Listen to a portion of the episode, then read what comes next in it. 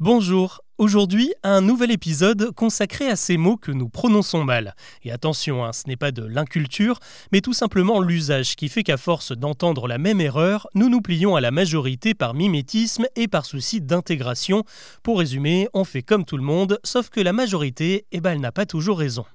Et le premier mot sur lequel nous fourchons régulièrement, c'est l'adjectif qui désigne quelque chose de tout doux, de confortable, d'accueillant, de tendre, comme un bon coussin en plume ou un gâteau au chocolat. On emploie souvent le terme moelleux. Sauf que si on respecte les règles phonétiques du français, un O suivi d'un E, eh bien ça fait le son OA. Il faut donc dire moelleux, comme on dirait un os à moelle. On reste avec nos deux lettres, le O et le E, qui aiment parfois s'entrelacer langoureusement, et ça donne un joli petit graphème que l'on appelle le dans l'eau. On le retrouve dans plein de mots comme œsophage, œnologie, œdème ou encore œcuménique. Dans ces exemples-là, le dans l'eau est suivi d'une consonne, et du coup, techniquement, eh ben, ce n'est pas censé faire le son E, mais plutôt E, si on se fie à la règle académique. Il faudrait donc dire un ésophage, l'énologie ou encore le complexe d'Édipe. Alors il arrive aussi que nos erreurs s'entendent à peine, qu'elles soient très subtiles. C'est le cas des mots comme consensus ou agenda. Si ça ne tire pas sur vos joues quand vous les prononcez, c'est que vous faites fausse route, car on ne dit pas un agenda, mais un agenda, comme la ville d'Agen. Pareil pour consensus. Cette particularité vient du fait que ces termes sont directement empruntés au latin.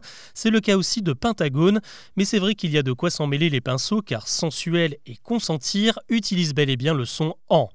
Comme je vous le disais, tout est une affaire d'usage. Plus un mot ou une prononciation est employé, plus elle supplante la règle en vigueur. C'est ce qu'il se passe avec ce petit amas de poils que nous avons tous au-dessus des yeux, les sourcils. Mais je vous rassure, hein, on ne dit pas surcils, ça ça n'existe pas, même si ça pourrait faire sens. En fait, c'est plutôt le L qui pose problème. Tout le monde le prononce alors qu'on dit bel et bien sourcil. Et si cette explication vous fait sourciller, pensez à d'autres mots comme outil, fusil ou encore gentil, dans lesquels IL est précédé d'une consonne. Sourcil fait partie de cette famille-là, et comme eux, il peut déboucher sur un verbe ou un adverbe, contrairement au pistil d'une fleur ou au Brésil, le pays. Enfin, une dernière erreur qui là pour le coup relève plus de l'inattention, c'est le mot rébellion que beaucoup de monde prononce rébellion.